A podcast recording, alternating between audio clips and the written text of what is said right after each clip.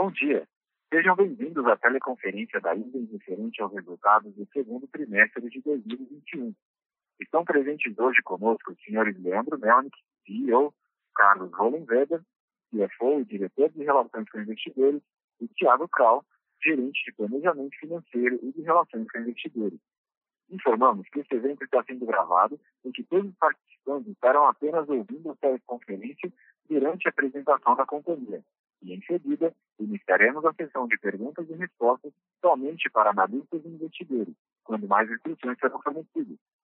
Caso algum dos senhores necessite de assistência durante a teleconferência, queiram, por favor, verificar a ajuda de um operador digitando asterisco zero. Esse evento também está sendo transmitido simultaneamente pela internet via webcast, podendo ser acessado no endereço www.isen.com.br/ri. O replay desse evento estará disponível logo após o seu encerramento. Antes de prosseguir, gostaríamos de esclarecer que eventuais declarações que possam ser feitas durante esta teleconferência relativas às perspectivas de negócios da companhia, projeções e metas operacionais e financeiras baseiam-se em crenças e premissas da diretoria da ISEN, bem como informações atualmente disponíveis para a companhia. Considerações futuras não são garantias de desempenho e envolvem riscos, incertezas e premissas que se referem a eventos futuros dependentes de circunstâncias que podem ou não ocorrer.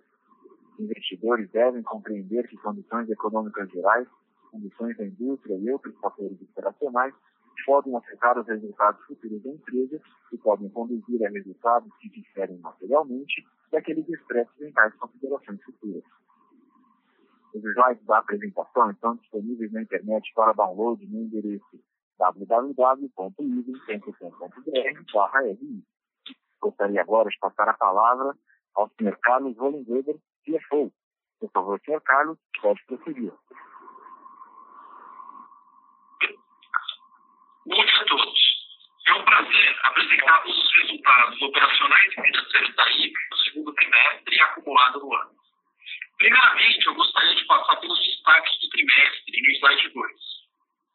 No gráfico superior do lado esquerdo do slide, apresentamos nosso volume de lançamento do semestre, que totalizou 931 milhões no percentual híbrido, representando um crescimento de 249% se comparado com o mesmo período do ano passado. Lembrando que no segundo trimestre de 2020, esse foi seriamente impactado pelo início da pandemia do Covid no Brasil. Nossas vendas líquidas, elas totalizaram 940 milhões no semestre, em linha com o nosso volume de lançamentos, e representaram um crescimento de 69% em relação ao primeiro semestre de 2020. No gráfico do lado direito, apresentamos nosso lucro líquido, que mais que dobrou no período, totalizando 138 milhões no semestre e 54 milhões no TRI, um retorno anualizado no semestre de 16%. Nesse TRI, nós pagamos 157 milhões de dividendos e, mesmo assim, tivemos uma posição robusta de caixa de 1,3 bilhão. Nos gráficos na parte inferior do slide, demonstramos nossa geração operacional de caixa do semestre, que totalizou 237 milhões, um crescimento de 27% ano contra ano.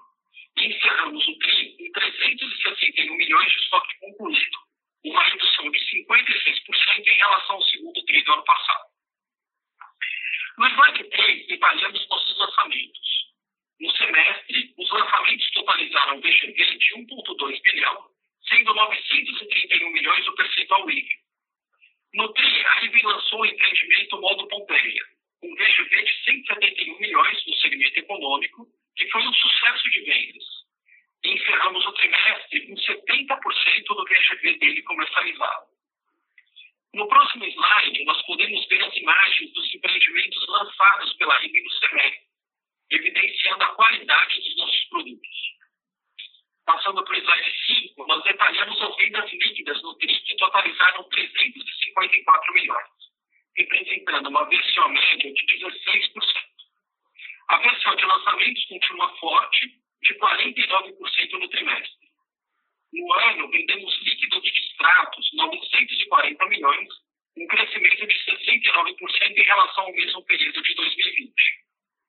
Os extratos do trimestre apresentados no gráfico do lado direito do slide veio no mesmo patamar dos últimos tris.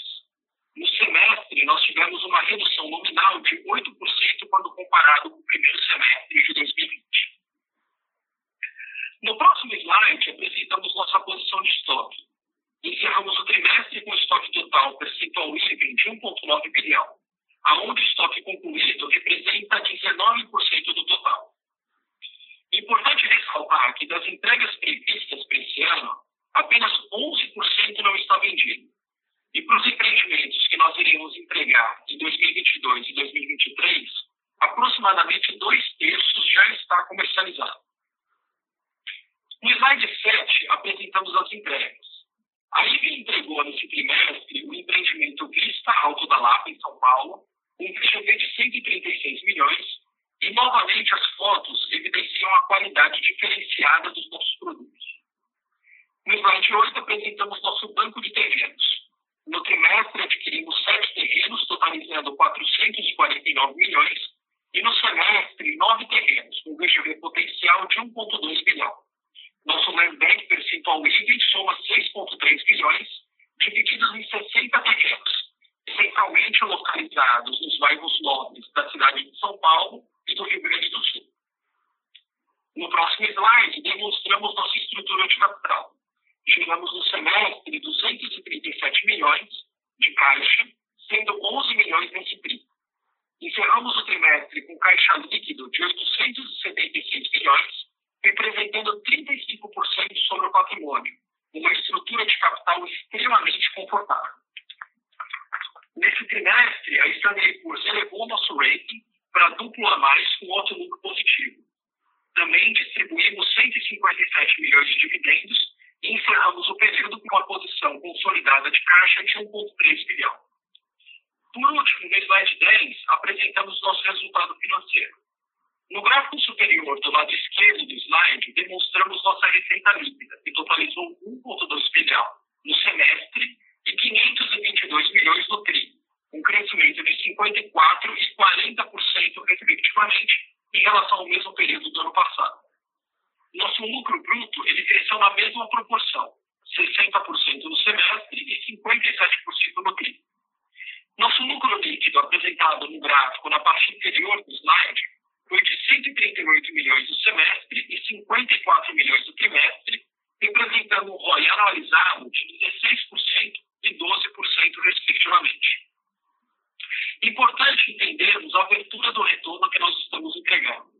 A IPA em São Paulo, que é uma companhia já em velocidade de cruzeiro, entregou um ROI anualizado de 20% no semestre e 15% no TRI. É natural que, no curto prazo, o investimento que nós temos na Melnick puxa esse ROI para baixo, porque a Melnick está numa curva de crescimento, investindo capital levantado no IPO. Importante lembrar que a Melnick ela entregou um ROI médio de 20% entre 2010 e 2020, pré-IPO, e, portanto, é um investimento que nós estamos confiantes do seu retorno futuro. Com isso, eu passo agora a palavra para o Leandro, CEO da IFA. Bom dia. Estamos muito satisfeitos com os resultados acumulados no primeiro semestre do ano. Apesar de um contexto de adversidades, com o semestre totalmente impactado pelas restrições das atividades econômicas devido ao Covid, aumento de juros e aumento dos custos, o mercado vem absorvendo bem nossos produtos. Estamos conseguindo atingir uma boa velocidade de vendas com reprecificação dos nossos produtos e controlando os custos. Como resultado, temos um incremento do nosso lucro e dos principais indicadores comparados com o primeiro semestre de 2020. Eu destaco que, mantendo nossa estratégia de solidez financeira com elevada posição de caixa, conseguimos apresentar neste semestre um ROI de 16% na companhia e de 20% ex-Melnick, Devido ao IPO recente da Melnick, é muito relevante essa análise. Outro ponto que enfatizo é em relação aos lançamentos. Nesse primeiro semestre, seguramos alguns lançamentos planejados e transferimos para o segundo semestre devido à crença que o mercado estará mais aquecido, com o avanço das vacinas e a flexibilização das atividades econômicas. Mesmo assim, lançamos no primeiro semestre 931 milhões, um incremento de 250% em relação ao semestre anterior, E chegamos né, a um Nubank com um VGV potencial parte IVEN de 6,3 bi. Esse fato nos deixa bastante confiante para o segundo semestre, assim como o futuro de médio prazo. Obrigado e vamos olhar as perguntas.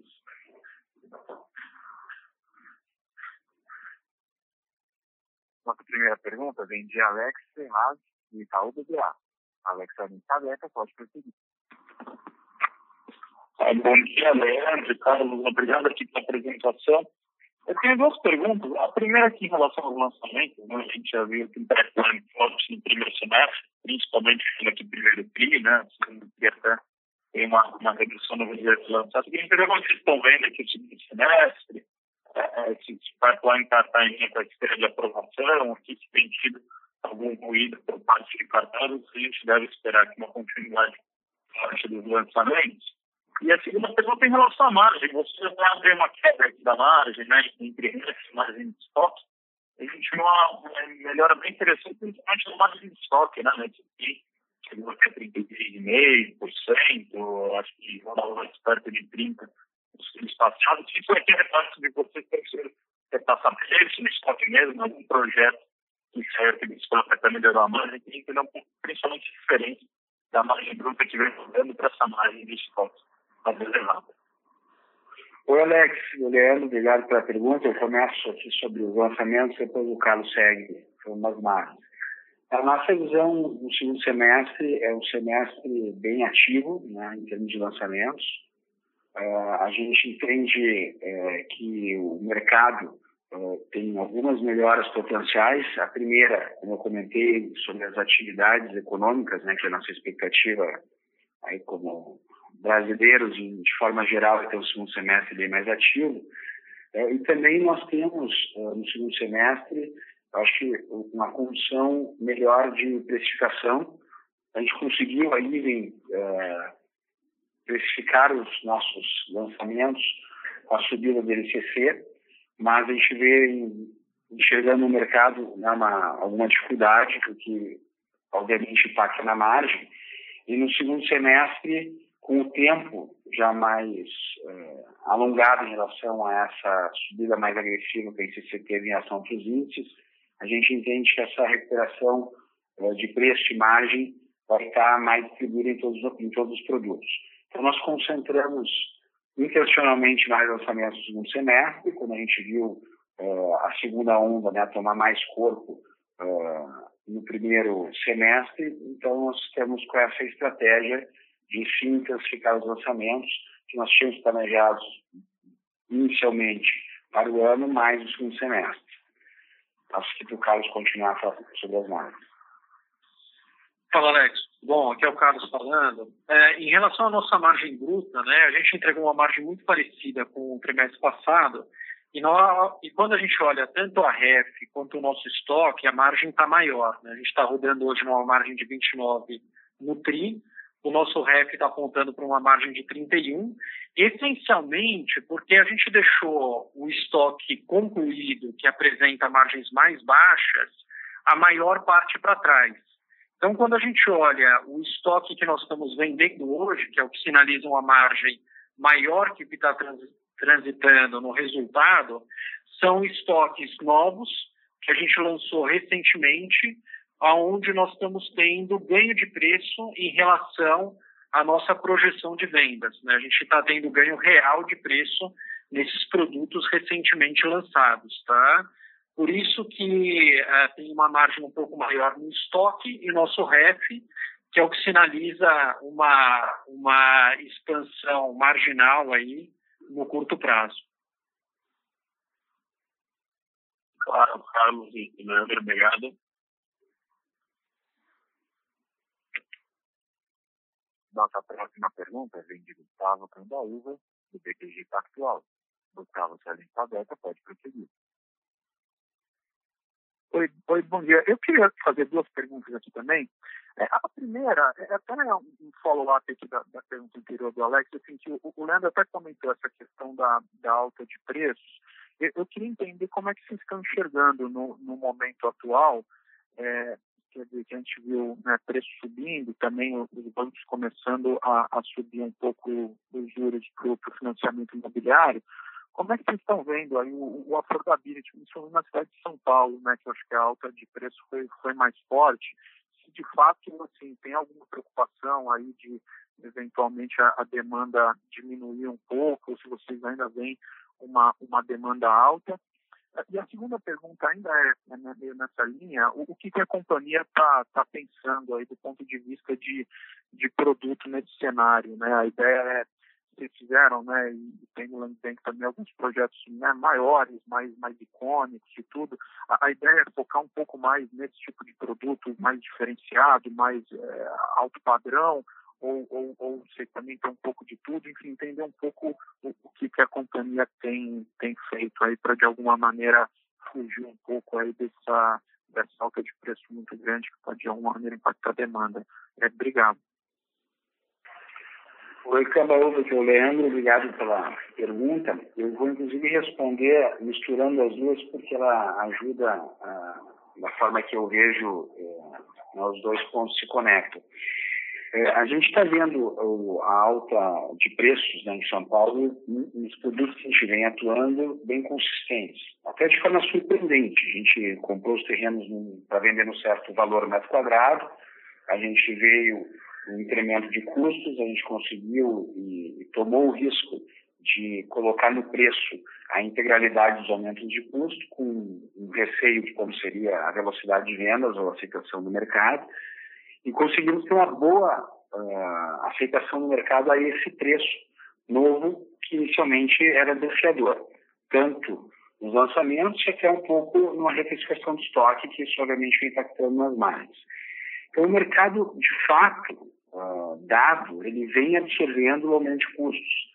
Uh, a gente acha que parte disso se deve, aí entra a segunda pergunta, aos nossos produtos. A gente fez uma opção uh, consciente em representando a empresa, em atuar na, em algumas zonas de São Paulo, em regiões que ainda tem um domínio muito forte em toda a cadeia, tá? desde a área comercial a, a toda a cadeia de imobiliária, e, e, também nós tivemos uma aposta em produtos diferenciados, né? um jargão interno que a gente usa para isso, que está vinculado ao nosso propósito, é produtos fantásticos, o produto diferenciado não significa só alto padrão, significa colocar diferenciação de qualidade de memorial descritivo, de qualidade das áreas comuns, como quadra de tênis, como outras, outros itens qualificados em todos os segmentos.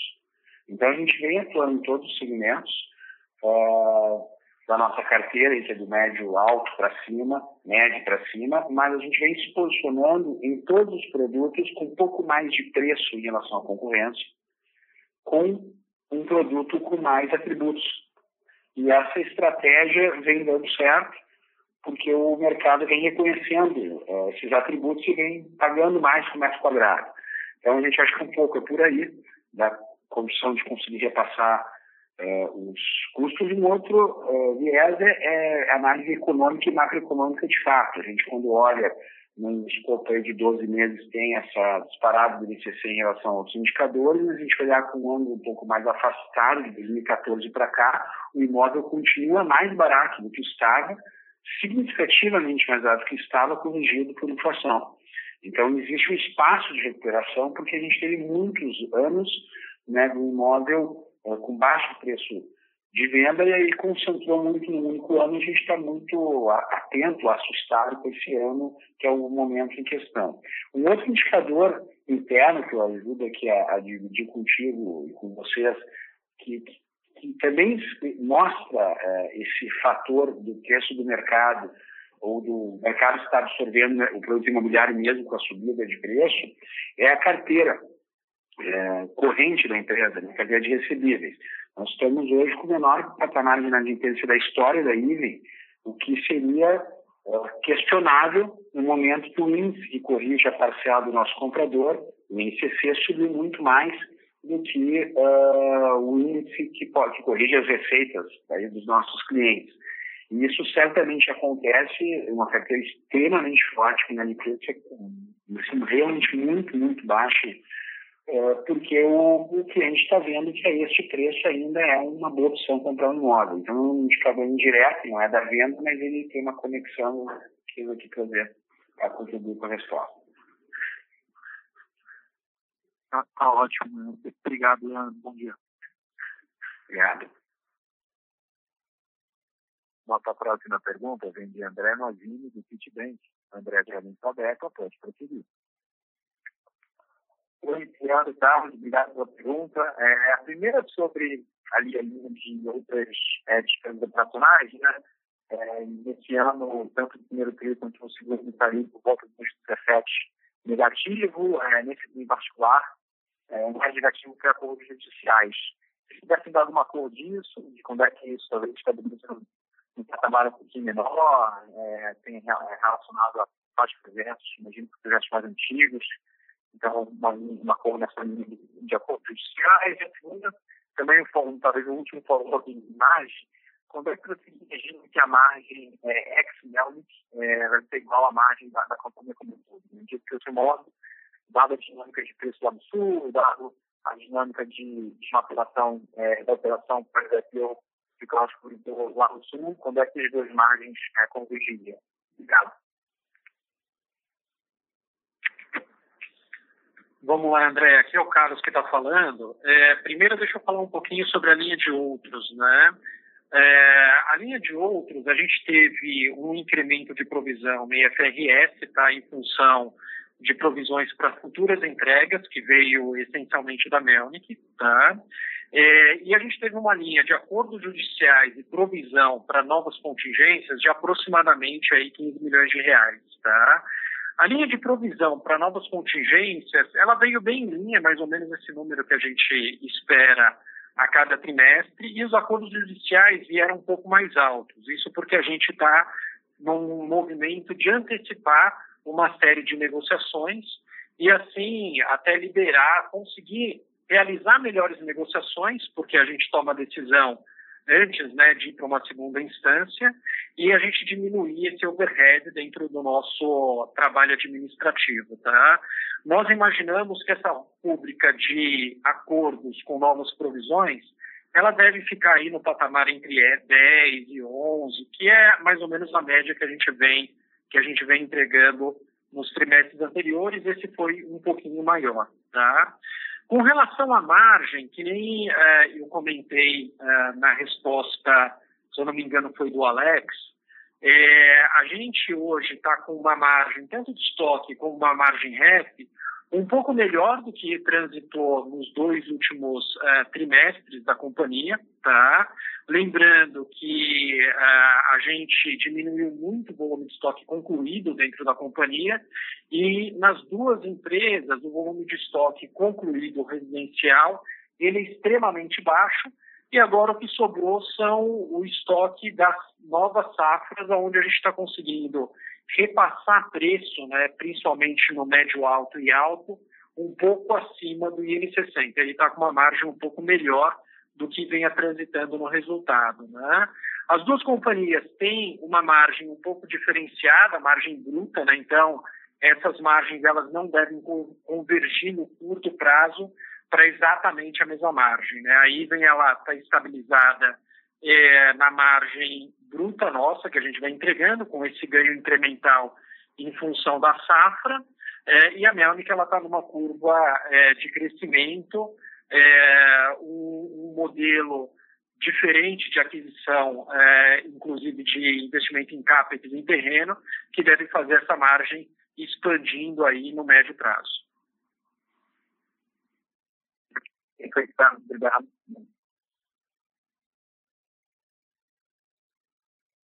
A próxima pergunta vem de Marcelo Mota, do Banco JP Morgan.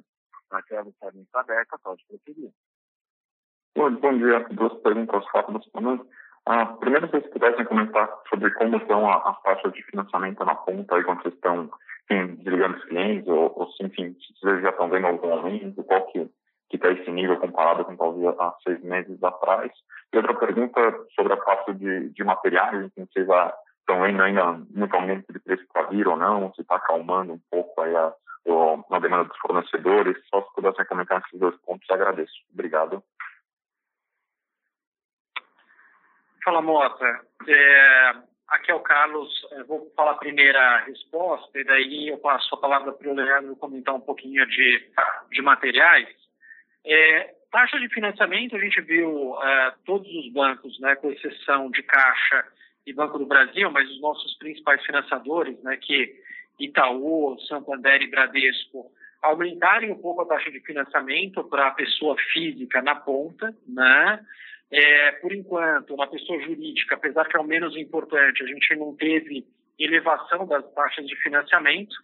Na média, os nossos clientes devem estar contratando é, na pré, né, é, teve um movimento no começo do ano de contratação na poupança mais, mas a gente percebeu que com a inclinação da curva de juros, os clientes voltaram a preferir o pré, né, que é o TR+, é, e na média estão contratando entre 7,5% a 8%, tá? Lembrando que a maior parte dos nossos clientes, eles têm bom affordability, então o volume de financiamento acaba ficando menor do que 50% na época do repasse, então eles são menos sensíveis a uma elevação é, pontual nos juros que a gente que a gente está passando até então. A redução de juros ela ajudou muito a gente é, reduzir, nós reduzimos brutalmente, né, o nosso volume em estoque concluído, porque é o cliente que já repassa no momento da compra, né? É, a, até agora a gente não sentiu nenhum impacto, mas, lógico, esse aumento anunciado por os três bancos que eu comentei ainda foi marginal, afeta pouco o nosso cliente, e a gente vai observando isso conforme uh, forem, for evoluindo aí a, a, a, curva de juros versus algum outro reajuste que possa vir uh, na taxa pré dos bancos que estão concedendo repasse com dinheiro de poupança, essencialmente. É, dando continuidade na questão dos custos, é interessante a pergunta de uma análise que a gente faz bem profunda. A gente tem uma ferramenta é, que a gente chama de orçamento virtual, e nós orçamos né, uma obra atualizada a todos os indicadores é, das últimas compras que são realizadas dia a dia. E com isso a gente tem a nossa cesta própria de custos e ela tinha subido acima do INCC, é, alguns segmentos têm alteração de custos de uma forma significativa. E nos últimos meses, a, a, a, o nosso custo interno vem se aproximando do INCC, ou seja, a gente vem revertendo essa curva. Isso se dá à tua pergunta, a, que ela é verdadeira. Os, os, produtos, a cesta do custo mais referente a produto, ela vem perdendo aquela pressão de aumento que vinha acontecendo com aquela intensidade, que a gente acompanhou extremamente agressiva nos últimos meses. O INCC continua subindo, porque o INCC tem a, a, teve agora o impacto da mão de obra. Então, nos últimos meses, o INCC subiu mais que a nossa cesta interna de custos equalizando, aproximando o índice NCC com o nosso custo interno, que é uma notícia para nós é, muito boa. E também, é, na mesma racional, como eu falei na pergunta anterior, que quando a gente olha a, o, o, valor do imóvel do metro quadrado, uma visão de 2014 para cá, o imóvel está mais barato do que estava corrigido a inflação, é, e a gente hoje tem esse, esse problema de estar tá muito concentrado sobre o INCC, também vale para os custos. A gente também acompanha em longo prazo e vários materiais é, de 2014 para cá, eles têm, desses que mais subiram recentemente, eles não têm um comportamento tão uh, distorcido né, em relação à inflação. A gente pegou uma recuperação pontual aí de seis meses, um ano, depois de, de muita estagnação de preços de materiais. Então, a gente sabe que, essa, que esses índices, no longo prazo, no médio prazo, eles vão convergindo, convergindo a um patamar de equilíbrio. Mas a gente teve ali um período muito acentuado em CC, que teve questões externas, né, internas, dólares, commodities, enfim, agora eu entendo que estão se valorizando, como sempre uh, acontece nesses indicadores uh, de setores de consumo de uh, diferentes né, segmentos. Então, está de forma objetiva, deu uma, deu uma arrefecida, assim, a, o ritmo da aceleração de subida dos materiais. Perfeito, muito obrigado.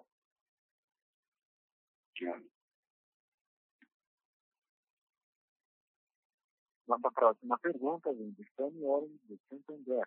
Fanny está em cabeça, pode prosseguir. Bom dia, pessoal. Não perguntas que foram respondidas, mas é só uma, pergunta simples aqui. É, caso vocês viram normalização do processo de aprovação da Prefeitura de São Paulo, e que, né, quando na prévia vocês mencionaram que estavam mudança né, do prefeito, estava causando alguns atrasos, agora já está normalizando esse processo? É isso. Obrigada, pessoal.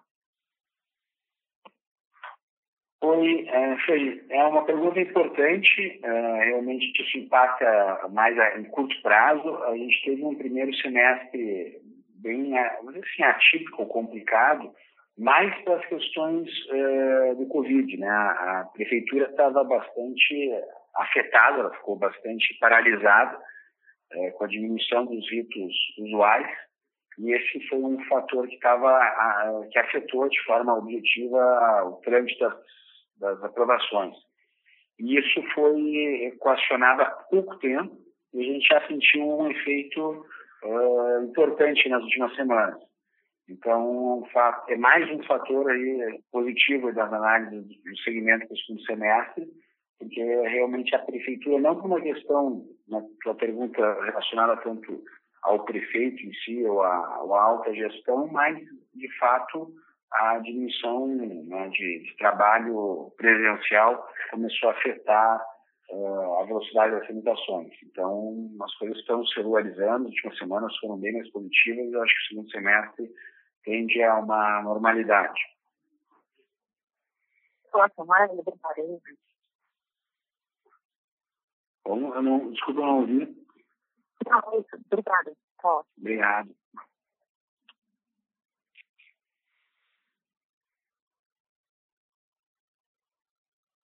Nossa próxima pergunta vem de Pedro Lobato, do Bradesco BBI. Pedro, sua linha aberta, pode prosseguir. Bom dia, Leandro. Bom dia, Carlos. Obrigado pela pergunta. É, não sabe que são duas, duas perguntas. É, a primeira é em relação ao ambiente competitivo de terreno. Vocês têm visto um, uma, uma, pressão aí nos preços ou, ou, algo nesse sentido. E a segunda é em relação ao sentido de capital. Como é que está a cabeça de vocês aí para para essa evolução aí nos próximos períodos, se essa, essa posição mais confortável de, de liquidar seus equity está tá ok, ou vocês esperam isso aumentando nos próximos, nos próximos períodos. Obrigado.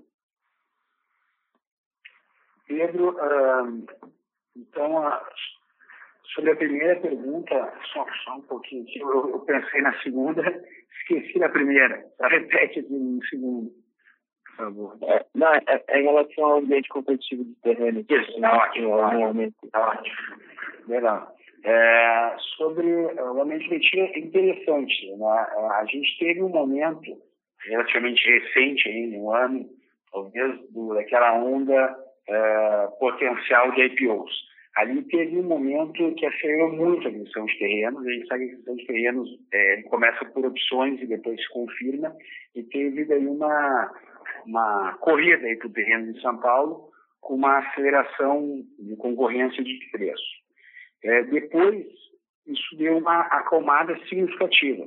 Então, recentemente, o que está ocorrendo em terrenos não é o que muita gente, às vezes um pouco mais afastada do dia a dia da parte de aquisição, é, analisa que é essa corrida concorrencial como motivo de subir preço, né, um pagando mais do que o outro. Não é isso que está acontecendo. O que está acontecendo que dificulta um pouco as aquisições é a subida do custo de construção. Porque quando a gente compra um terreno, a gente faz uma viabilidade, tem que parar até a, a, a venda num preço de venda e dando uma, um resultado, né, uma margem que a gente entende que é a nossa margem mínima. Como o custo de construção subiu muito, jogou o preço de venda lá para cima, e a gente é, fica com mais receio que o valor novo do, do, preço de venda vai ser absorvido pelo mercado. Então a gente é, começou a ter bastante cautela em compra de terreno, com algum nível inicial de dificuldade, por essa lógica do custo de construção ter subido e o dono do terreno não quis baixar sua expectativa que tinha sido elevada anteriormente devido a essa corrida concorrencial. Isso começou já a se equacionar, porque vai passando aí um, dois, três, quatro meses, a gente vai pressionando os donos do terreno e as coisas começam a se equilibrar. Então a gente conseguiu é, segurar é, com opções vários terrenos que a gente estava em negociação, nos últimos meses, e principalmente no último mês, a gente conseguiu a, a, a voltar a adquirir, a fechar terrenos em uma boa margem, com um bom preço, porque o nível de concorrência daquele período do ano passado baixou, e aí o dono do terreno também fica com menos opções né, de ficar uh, uh, estruturando aí uma, uma subida de preço e, e adequando o preço do terreno ao preço que o comprador de fato pode e quer pagar. Resumo de novo da resposta, uh, voltamos a ter uma condição mais equilibrada, mais racional de compra de preços do que se teve, que teve no ano passado, que foi um momento que teve realmente uma aceleração muito grande, na minha opinião, muito a esse, essa questão uh, do, da potencial onda de IPOs que acabou não se confirmando. Sobre estudo de capital, passo aqui para o Carlos continuar. Pedro, vamos lá. É, quando a gente fala de estrutura de capital, é importante a gente separar bem balanço de IVA e balanço de Melnick, que hoje não são mais vasos comunicantes. Né? A Melnick está numa estratégia de crescimento e investimento do caixa do IPO, e a IVA está numa velocidade mais de cruzeiro. Né? Nesse trimestre, a gente pagou pela IVEN 157 milhões de dividendos e a gente hoje está numa equação de conseguir entregar um ROI alto com uma estrutura de capital bastante confortável e com caixa alto. Né? Então, nós entregamos na Iven, né, tirando o nosso investimento na Melnick, um ROI nesse primeiro semestre de 20%, mantendo uma posição de caixa na Iven de aproximadamente 700 milhões. O que nos dá um conforto aí de tanto ter caixa para aproveitar novas oportunidades, caso elas surjam, né, num mercado um pouco mais turbulento, com, com algumas é, oportunidades que possam aparecer, né, de eventualmente compra de terrenos ou parcerias, enfim, a gente está sempre estudando uma série de oportunidades como proteção. Num cenário incerto, o ano que vem é um cenário eleitoral, a gente está passando por toda uma discussão de reforma tributária, e, e, uma instabilidade que é importante para o incorporador ter um caixa forte e uma bancabilidade alta. Então a gente está conseguindo hoje é, o melhor dos mundos, que é ter um retorno alto, um retorno de 20%, que é um retorno bom no semestre, com uma posição de caixa confortável e uma alavancagem hoje negativa. Tá? Então, é, a gente já deu uma primeira adequada com um adiantamento de dividendos que a gente fez duas vezes o pagamento nesse trimestre, né? É, a gente está constantemente olhando para a estrutura de capital, mas a gente está confortável hoje com a posição que, que nós temos aqui na companhia. Perfeito, pessoal. Muito obrigado. Lembramos a todos que para fazer perguntas basta digitar asterisco 1 no teclado do seu telefone. Encerramos neste momento a sessão de perguntas e respostas. Gostaria de passar a palavra ao Sr. Carlos Wollenweber para as considerações. Bom, de novo, nós estamos bastante satisfeitos né, com os resultados que a gente entregou nesse, nesse trimestre e no semestre. A gente agradece muito a participação de todos no call é, e nos vemos na próxima divulgação. Obrigado a todos, um abraço. A teleconferência da IGN está encerrada. Agradecemos a participação de todos e tenham uma boa tarde.